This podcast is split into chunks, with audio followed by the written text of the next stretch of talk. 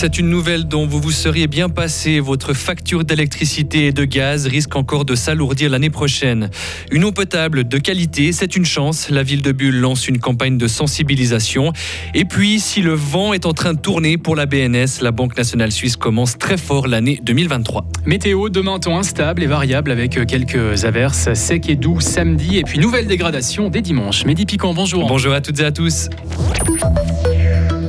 Soulagement d'abord du côté de Châtel-Saint-Denis. L'adolescente qui avait disparu depuis hier soir a été retrouvée en vie ce matin. Elle est en bonne santé, même si légèrement blessée à une jambe, précise la police cantonale. Les recherches avaient été lancées hier soir. Un hélicoptère avait été également mobilisé. Ce matin, une quinzaine de patrouilles étaient encore mobilisées sur le terrain. Votre facture d'électricité risque encore de grimper l'année prochaine. Groupé nous l'a indiqué en cause des achats d'électricité à un prix élevé sur le marché, mais aussi des coûts supplémentaires liés aux mesures prises pour faire face à une possible pénurie. Groupé ne donne pour l'instant pas d'ordre de grandeur sur cette probable augmentation des tarifs. Et qu'en est-il du gaz? Écoutez la réponse de la porte-parole de Groupé, Nathalie Salamin. Pour le gaz, il y a déjà eu plusieurs hausses successives parce que dans le gaz, on a la possibilité d'adapter les tarifs au fur et à mesure de l'évolution. Donc il y a déjà eu malheureusement des hausses importantes qui ont été communiquées. Il est possible qu'on s'achemine encore vers une nouvelle hausse, mais ça reste encore à confirmer.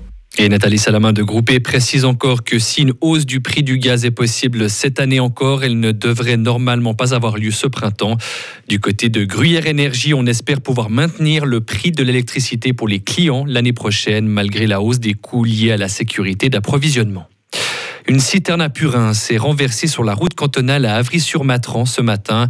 Au total, 1500 litres de lisier s'est déversé sur la chaussée. C'est un tracteur qui a eu un accident selon la police fribourgeoise.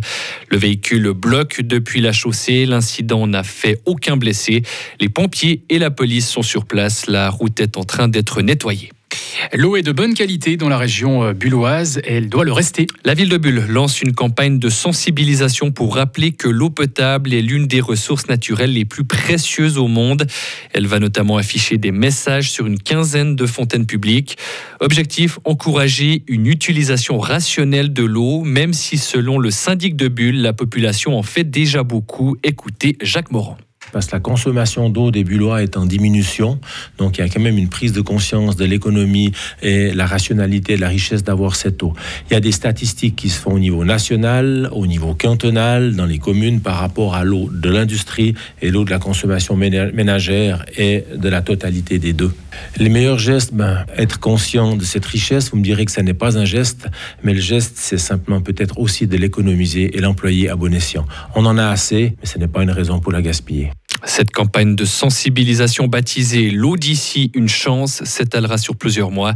Elle coûte environ 30 000 francs par an. La campagne se déroulera en plusieurs étapes dans le courant de l'année.